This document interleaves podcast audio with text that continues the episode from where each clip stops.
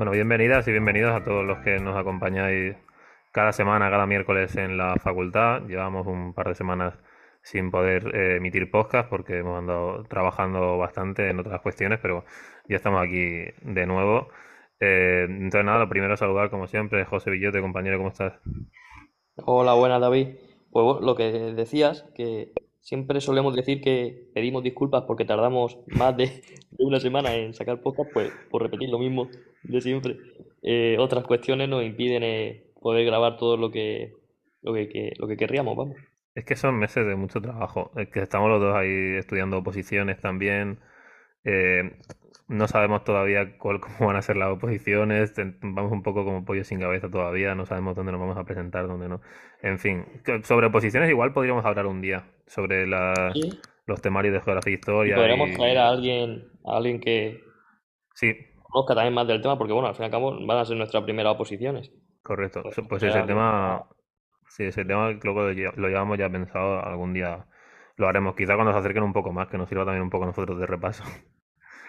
Bueno, hoy, como habrán visto en el título, eh, vamos a hablar de la nueva ley de memoria democrática, que no histórica, ley de memoria democrática, que ha aprobado el, gobierno eh, este último mes. En concreto, nos referimos a la ley del 19-2022 eh, del 19 de octubre. Se aprobó, bueno, apareció en el boletín oficial del Estado el 19 de octubre, con lo cual entró en vigor el 20 de octubre, hace unos días entró en vigor en España esta ley de memoria democrática. Eh, que nada, Villo, si te parece, para hacer un poco de introducción, pues puedo comentar cómo se aprobó, con qué apoyos contó. Eh, bueno, aunque la ley apareció en, octubre en el Boletín Oficial del Estado, eh, ya aprobada desde el 14 de julio en el Parlamento, en concreto, pues ese, el jueves 14 de julio se aprobó la ley de memoria democrática con el apoyo del Partido Socialista, el PSOE, Unidas Podemos, el PNV, Bildu, el PDCAT, Más País, Compromís y Coalición Canaria. Y en contra, en contra contó con los votos del Partido Popular, Vox, Ciudadanos, eh, Junts per Cataluña y la CUP. Y se abstuvieron los partidos Esquerra Republicana y el BNG, el Partido, el Partido Nacionalista eh, Gallego. Eh, hay que mencionar que estos dos últimos, Esquerra Republicana y el BNG, se abstuvieron, o así lo dijeron ellos, porque no consideraban suficiente eh, las medidas que se iban a tomar en esta ley de memoria democrática. Entonces, bueno, sobre esto, sobre los apoyos que, obtuvo la ley, no sé si, si quieres comentar algo. Eh, supongo que no te sorprendió para nada. No, además, los comentarios que se suelen oír se, es siempre a esta idea de que la izquierda aún sigue con su ansia de revancha, de que quieren reescribir la historia, eh, cambiar los espacios de recuerdo, etcétera. Y bueno, pues ante eso poco, de, poco más que decir que es que las leyes de memoria, ya sea histórica, democrática, democrática en este caso, no son ideología, sino que se trata pues de justicia, de democracia y de humanidad. Que, es decir, debemos ser capaces de dotar a la sociedad civil pues de algunas herramientas para que ellos sean capaces de establecer sus propios ideales, sus propios eh, constructos sobre la dignidad, lo que es el recuerdo, etcétera. Es decir, que además en, en, un, en un momento tan importante como es la. Bueno, que luego hablaremos también un poquillo de ello, pero ¿de, de dónde partimos? Es decir, eh, hablamos de memoria democrática porque es que ocurre que en el 77, con la ley de, amnistía, mm, se procede a la institucionalización del olvido prácticamente. Luego podemos entrar en ello más. más sí, comentaremos un poco del tema de la ley de amnistía. Yo sobre este tema de la aprobación, eh, más que señalar los partidos que, se estuvieron, que se aprobaron, eso creo que al final es irrelevante porque eh, no, no nos dice nada nuevo, nada que no supiéramos ya sobre, sobre este tema de memoria histórica. Entonces, eh, o, sea, no, no hay ninguna sorpresa llamativa. Quizás, bueno, eso es que republicana y BNG, pero bueno, en teoría lo que mantienen ellos es que se abstienen por no considerar suficiente, con lo cual, bueno, pues ahí podríamos entrar a opinar, pero creo que esto no es lo interesante. Lo interesante quizás sería eh, ver un poco cómo se recibió la noticia por parte de los medios de comunicación. Hablo sobre todo del mes de julio, que fue cuando se aprobó en el, en el, en el Congreso, en el Parlamento, y cuando tuvo más repercusión en los medios de comunicación. Eh, aquí al final es un podcast en el que hablamos de, historia y, tratamos de mirar un poco de una forma objetiva. No intentamos entrar demasiado en política ni en cuestiones eh, mediáticas.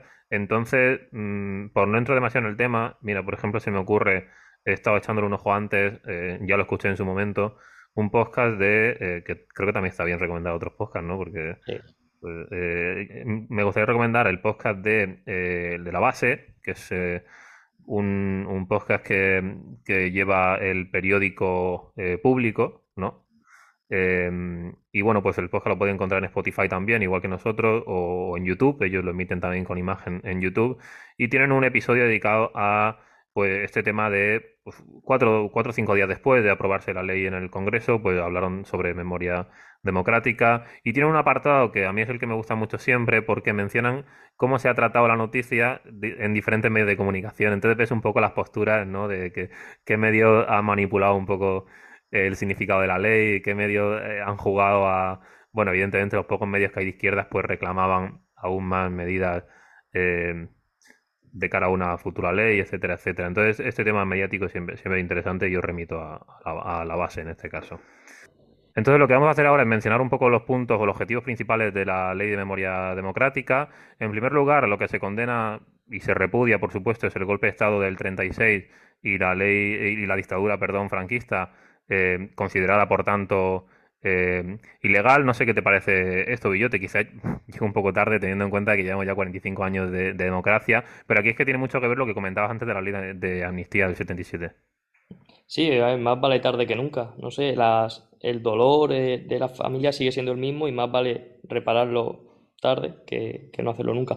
Pues, y es que para comprender el mundo que vivimos, pues es imperativo echar la vista atrás también para ser consciente y valorar pues, el contexto que nos han legado los antepasados. Y esto evidentemente, si bien toda la historia de la humanidad tiene episodios muy oscuros, especialmente el siglo XX, también aquí en España, pues algunos quizás más que otros, ¿no? Y son episodios que evidentemente eh, tienen unas heridas que aún no se ha cerrado. Y lo que no se puede hacer es empezar un proceso, un periodo democrático sin haber conseguido pues que estas heridas cicatricen. Esto, como comentábamos con la ley de amnistía, no se realizó. El dolor de las familias y su derecho a conocer la verdad y a que su daño sea reparado no se produjo. Eh, en muchos casos fue también la iniciativa privada la que poco a poco pudo mantener eh, con algunas investigaciones estos, estos sucesos, pero por fin pues vemos que desde el Estado, se, creo que ya se inició en el 2007, si no recuerdo, hay otra ley de memoria, en este caso histórica. Sí, eso quería mencionar algo también a lo largo del, podcast, porque es, importante mencionar que, bueno, ha faltado a los medios de comunicación como algo totalmente novedoso eh, cambiante, como un giro radical en la democracia española, en realidad ya tenemos una ley eh, similar, aunque con diferencias, por supuesto, pero tenemos una ley más o menos similar. Hablamos de la ley 52-2007 eh, del 26 de diciembre, también con un gobierno socialista, ¿no? si no me equivoco, en, en, 2007, claro, con el gobierno de José Rodríguez Zapatero. Em, y que hay que mencionar que tuvo un importante desarrollo, después de su aplicación, tuvo un importante desarrollo esa ley hasta, hasta el año 2011. Es decir, eh, se, le dieron, se le dio una continuidad presupuestaria a subvenciones eh, para actividades de, memoria histórica, eh, se creó una oficina de atención a las víctimas del franquismo, em, se creó un mapa de fosas del Estado, una, una comisión de expertos hablamos, es que esto no es algo novedoso. Hablamos de que en 2007 ya se creó una comisión de expertos para el futuro o lo que quería hacer, lo que se quería hacer con el Valle de los Caídos y además se estableció un protocolo de actuación en exhumaciones eh, de víctimas de la guerra civil y de la dictadura, entre otras muchas medidas. ¿Cuál fue el problema? Pues que en 2011, eh, tras las elecciones generales y la llegada al poder de otro partido, el Partido Popular, pues digamos que la ley no, no la ley, sino todos los protocolos que conllevaba la ley sufrieron una abrupta y, para mí injustificada eh, interrupción. Es decir, no tuvo una continuidad durante esas dos legislaturas. Sí, pero es justo lo que hablábamos, es intentar hacer de la historia y de la memoria política, ideología. Evidentemente son dos cosas que pues no pueden ir de la mano. Si bien, evidentemente la historia es política, ¿ves? La historia eh, eh, siempre va a ser subjetiva puesto que son personas quienes la realizan. Claro. Pero claro, una vamos a poner líneas rojas. Y esto, bueno, también eh, tendríamos que hablar de eh, el tema del periodismo. Evidentemente, lo que se busca es vender y crear, eh, no sé, una sensación de irritación en la población, ya sea por un lado o por otro. Al fin y al cabo, lo que interesa para vender es que haya debate, pero es que, ¿qué pasa? Que eso es un debate insano. Sí, es el sensacionalismo fácil, de clickbait rápido y, y realmente noticias no demasiado profundado, con no demasiado análisis de, de lo que son las propias eh, leyes, porque muchas veces encontramos bulos eh, en, ocasiones porque los periodistas evidentemente tienen sus intereses y, en otras porque realmente el, el lector no, no se pone a, a leer estrictamente la ley. Yo la tengo aquí delante, la ley eh, que son 55 páginas, la ley de memoria histórica que se aprobó hace unos días, eh, es rápida de leer, es decir, tú tienes un índice con unos puntos clave, con, con un apartado para las víctimas, con un apartado para las asociaciones de memoria histórica, con un apartado para las exhumaciones, eh, un protocolo concreto, con un apartado que se va a hacer con el Valle de los Caídos, es decir, con lo sencillo que es leer esta ley, que yo creo que es incluso más sencillo que ponerte el telediario o ponerte eh, o, o leer un periódico que siempre van a tergiversar para un lado o para otro, ¿no? No vamos a entrar en esto, pero siempre va a tener, aunque sea pequeña, una manipulación detrás por intereses puramente periodísticos, que evidentemente un periodista no es que nunca va a ser neutral, ¿no? Es como un historiador. Un historiador nunca, nunca va a ser neutral por mucho que quiera y por mucho que sea su objetivo, que debe serlo. Que el objetivo siempre se- debe ser ser, ser neutral y ser objetivo, pero es, es Claro, pero al imposible. menos acercarte de forma crítica a la fuente, no soltar esto y ya, que cada uno interprete. Claro, Yo entonces, abro comillas y cierro comillas donde quiero y ya está. Y claro, entonces yo a la gente que después del, del podcast eh, eh, quiere informar un poquito más sobre la ley de memoria histórica, eh, ¿qué recomendamos? Leerse directamente la, la ley de memoria histórica. Es tan sencillo como poner en Google, eh, en cualquier buscador, ley de memoria histórica eh, y te va a salir, la- no hace falta ni que pongas el título exacto de la ley, te va a salir directamente un, un permalink que se llama un, un enlace directo al Boletín Oficial del Estado. Son 55 páginas, evidentemente hay mucho rollo y tal, pero siempre está bien leer los puntos clave y así es como realmente puede valorar las medidas que está llevando a cabo eh, un gobierno y a partir de ahí, no digo apoyarla, es decir, cada uno que saque la opinión que quiera, pero con el texto oficial delante. Eh, otro, por ejemplo, de los objetivos que, tiene la ley, o otro de los principios que tiene la ley, es declarar la eh, nulidad, es decir, anular totalmente las condenas por causas ideológicas durante el franquismo. No sé a qué te recuerda esto, Billo, pero hace, hace unos pocos episodios hablábamos con Francisco Cortés, un compañero nuestro, sobre encarcelados durante la etapa franquista y nos comentaba un poco sobre esas causas, sobre todo ideológicas, que, que llevaban a, a apresar a, a los antifranquistas. Sí, claro, remitimos a ese episodio. Además, de hecho, fue el último, creo que, que está subido. Sí, Y bueno, pues es cosas evidentes. Eh, no puede haber presos por razones políticas, ideológicas. Es una cosa de, bueno, primero de democracia, ¿no? es, es democrática, claro, es que no es, es directamente democrática, que es el título de la ley, claro.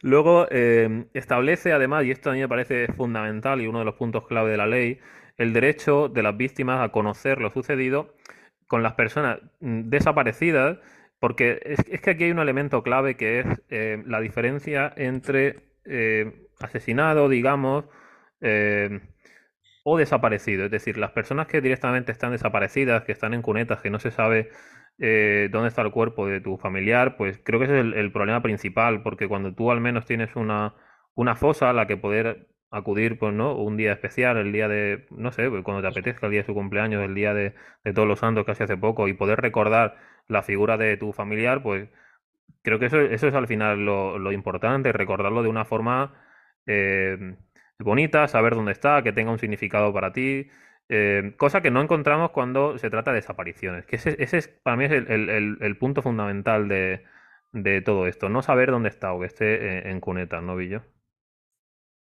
Eso es, y eh, me refiero justo a un hilo que, leí por Twitter que comentaba el caso de, no recuerdo el nombre, de un señor mayor, tendría 80 y muchos años, que ha podido identificar a su familiar eh, porque fue fusilado mientras Mm. sostenía un sonajero de cuando él era pequeño. Y esto son cosas que, bueno, para aquellas personas que quizás digan, no, pero bueno, ¿cómo vas a, a remover los restos de las víctimas? Déjalas que descansen, que, bueno, cosa impensable, evidentemente, cuando están en una cuneta. Pero bueno, que se, que se preocupen en, en leer algunos casos de estos, eh, porque se les va a remover el alma completamente y van a comprender de verdad que las víctimas, eh, la- o sea, los familiares actuales, no quieren tampoco eh, subvenciones económicas ni nada, lo, único que quieren es un espacio donde poder dejar los restos de sus familiares queridos. sí, yo que al final, en el sentido emotivo, un poco para eh, intentar comprenderlo, porque si no, si no hemos tenido familiares, yo por supuesto he tenido familiares y todos al final hemos tenido algún eh, pariente o algún familiar que por un lado o por otro pues fue eh, condenado o fue eh, eh, preso, etcétera. Pero cuando no se trata de parientes ya tan cercanos, porque conforme vamos avanzando en el tiempo, pues ya no se trata de abuelos, sino que se trata de bisabuelos, etcétera. Cuando no conocemos tanto esos, esos sentimientos, esas emociones de encontrarte con un con, con tu abuelo, ¿no? en una exhumación, yo remito siempre en ese sentido, como digo, motivo al documental del silencio de los otros que, que está en Netflix y que, que está muy bien para comprender esa parte, como digo, emotiva. Y luego sobre exhumaciones, a mí me gustaría traer aquí al, al, podcast, ya veremos si para la semana que viene, que yo creo que estaría bien por cerrar un poco ya este círculo de, ley de memoria democrática y hablar de exhumaciones, a compañero mío de, la carrera que está trabajando ahora precisamente eh, en, en, exhumaciones de, de represaliados franquistas, a Pablo Olivo, que tú lo conoces, José, compañero mío pues está trabajando en ello ahora mismo, en, en, exhumaciones, y desde aquí le mandamos un saludo y ojalá que la semana que viene lo podamos traer aquí.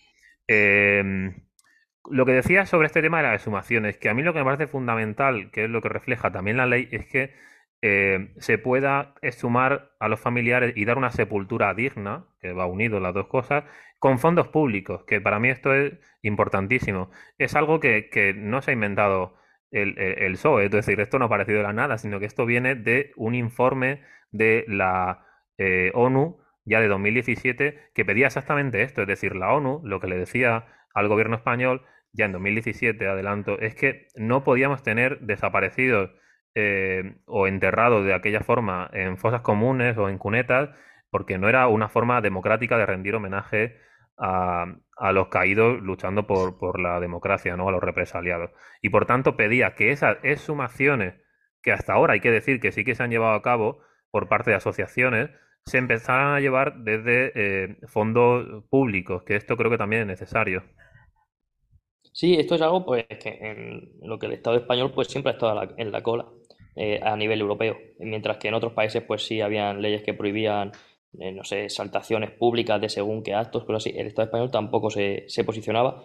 Bueno, es evidente que hasta ahora no tenemos una ley que, que diga claramente que cómo se debe proceder a las exhumaciones y que debe ser, es que es ley, es derecho de, los familiares conocer eh, dónde está el paradero de sus seres queridos.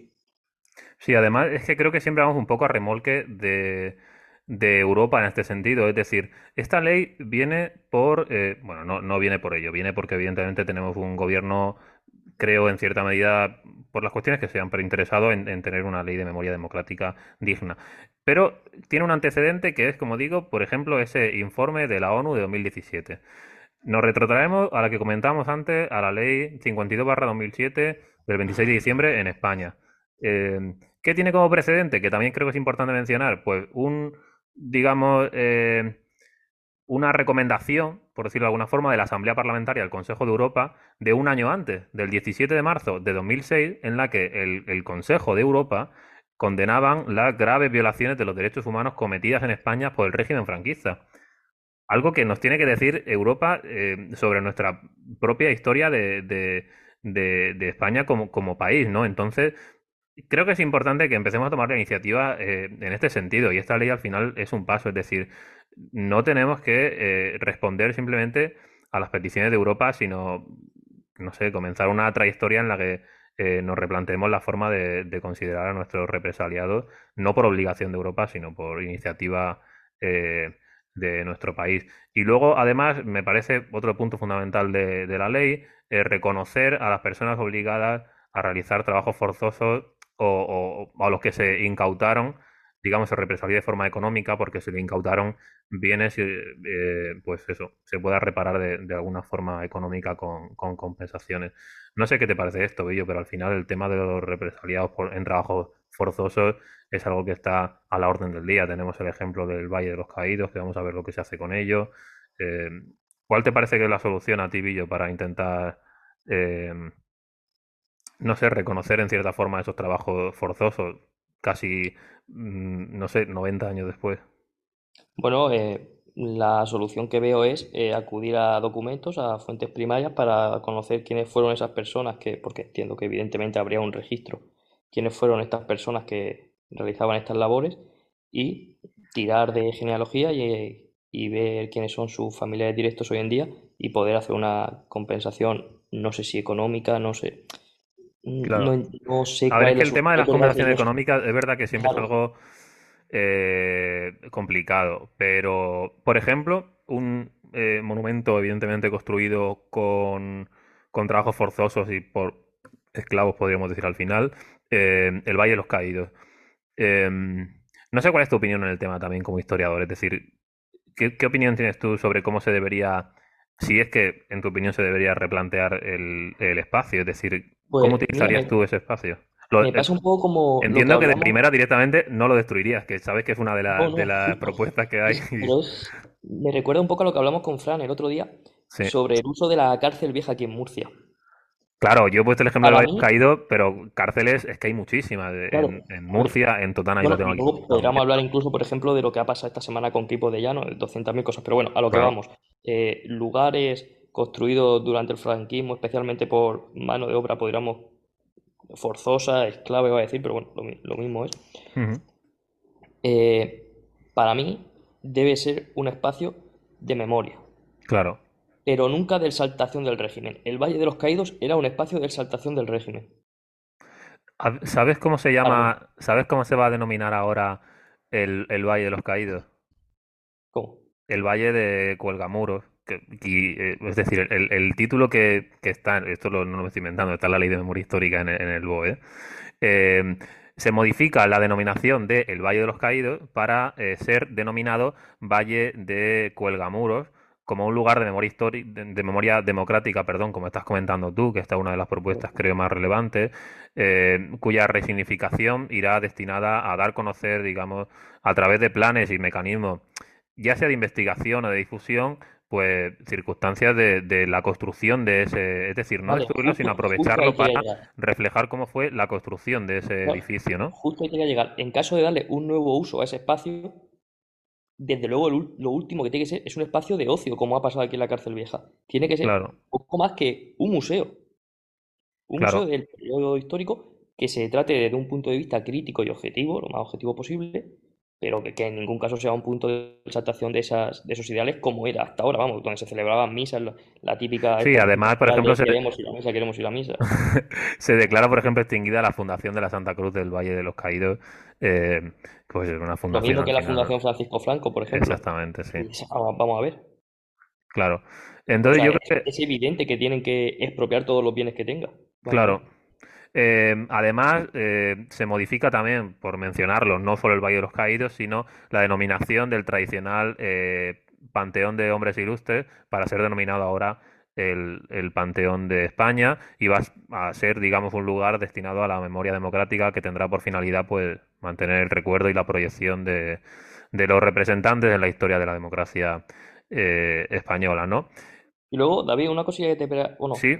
Había introducido antes lo de Keipo de Llano, esto que ha pasado esta semana. sí, claro, que lo tenemos súper reciente. Y luego algo que no es eh, evidentemente lo mismo, pero puede simbolizar un poco algo similar. ¿A ti qué te parecería que aquí en la catedral taparan la, el escrito de José Antonio presente? A ver, a mí no me parece mal, o, quitarlo directamente, es decir, se puede, es, es algo que se puede trasladar a, a, otro sitio, a un espacio es decir, si eso estuviera en, eh, como, digamos, como símbolo eh, de cara a su análisis de, forma crítica en un espacio destinado a la memoria histórica, pongamos por ejemplo la, cárcel vieja, eh, me parece bien. El problema es el lugar donde está y que el significado no haya cambiado. Es decir, destruir los restos nunca es la solución. O acabar con ellos o tenerlos en un almacén guardado, tapar. La solución nunca es tapar lo sucedido, ni tapar los restos. Mm, desde mi punto de vista, lo que hay que hacer es cambiar el significado, por lo menos cambiar la perspectiva que, tenemos de ello. Es decir, eh, si tú eso lo colocas en otro sitio eh, como un espacio destinado a memoria histórica, la visión va a cambiar totalmente, porque va a ser, se va a ver como una, mm, desde una perspectiva eh, crítica de analizar lo sucedido, de analizar cuál fue la propaganda franquista en ese momento. El sitio donde están, ¿no? Y a la vista está, es decir, no se considera como algo que, que, tú analices de, forma, eh, una perspectiva eh, democrática, no realizas ese ejercicio, simplemente hay dos posturas, los que critican los que están ahí y los que, los menos supongo, pero todavía eh, alaban la figura de, de Primo de Rivera. Entonces, Desde mi punto de vista es intentar cambiar el significado sin cambiar el, el objeto, por supuesto. Tienes la opción de cambiarlo de lugar, tienes la opción de, no sé, crear una placa conmemorativa al lado, no lo sé, hay, hay muchas, eh, hay muchas soluciones, pero al final el tema está en, sin destruirlo, intentar cambiar el, el significado de ello o aportarle otra perspectiva. Dime sí. No, es que Ah, bueno, que se está escuchando un poquito ruido de fondo, bueno, no hay, no hay ningún problema. Por, pero bueno, de vez en cuando pasa algún coche. por terminar, No, yo pues sí, quería mencionar algo eh, importante, si te parece, porque nos toca además de lleno y, supongo que les toca a algunos de los que... eh, bueno, le, to- le toca a todo el mundo, porque ahora cuando, cuando lo explique lo van a entender, pero a nosotros nos toca directamente. Son las medidas en materia educativa y de formación del profesorado que aparecen también en esta ley de memoria histórica. Es decir, porque esta para mí es la cuestión fundamental. La ley de memoria, eh, memoria democrática es, es una ley, digamos, desde un ámbito más eh, institucional, por decirlo de alguna manera, o formal. Al final, la, mentalidad de, los españoles, la única forma de cambiarla, o, digamos, de, convertirla a una perspectiva más crítica, es la educación, y es la investigación, y es la divulgación. Entonces, creo que está muy bien porque hay eh, apartados concretos, en concreto en la página 34 de, de este, de la ley lo pueden comprobar, pues hay una sección 3 para conocimiento y divulgación. Y en ello, el artículo 44 refleja las medidas que se tienen que tomar en materia educativa y en formación del profesorado, que a mí lo que me parece también muy interesante de cara a un futuro. En concreto, lo que dice, por ejemplo, es que el sistema educativo español incluirá entre sus fines el conocimiento de la historia y la memoria democrática y la lucha por los valores y libertades democráticas. Esto es algo que, en teoría, en teoría, tendría que estar ya en el currículum del sistema educativo eh, español. El problema cuál es? Que, que quizá está como uno de los contenidos básicos eh, y luego los que realmente tienen que aplicarlo son los profesores, son los libros de texto. Esto es algo que ya comentábamos cuando hablábamos de las mujeres en los libros de texto. El problema no está en el currículum de, de- la ley, de la ley orgánica de educación, que también lo puede estar ahí, pero una vez que tú solucionas los contenidos de esa ley orgánica de educación, el problema viene por quién aplica esa ley. Es decir, los libros de texto, eh, los materiales con los que utilizas en clase, el mismo profesor en, su- en sus explicaciones. Por lo tanto, y ahí viene el punto 2, se van, digamos, a actualizar un poco los planes de formación inicial y permanente del profesorado para intentar introducirlo en esos contenidos de, de memoria histórica y democrática en, en un sentido, digamos, con un objetivo de hacer justicia a esas víctimas también en la etapa de secundaria y bachillerato. ¿Qué te parece a ti que esto? Me- más que necesario y Fundamental, claro. por qué no se eh, aplica mm, verdaderamente antes, porque es que, eh, a ver, en el fondo los estudiantes de hoy son los adultos de mañana, son las personas que van a ir a votar, que van a decidir cuál es el futuro del país.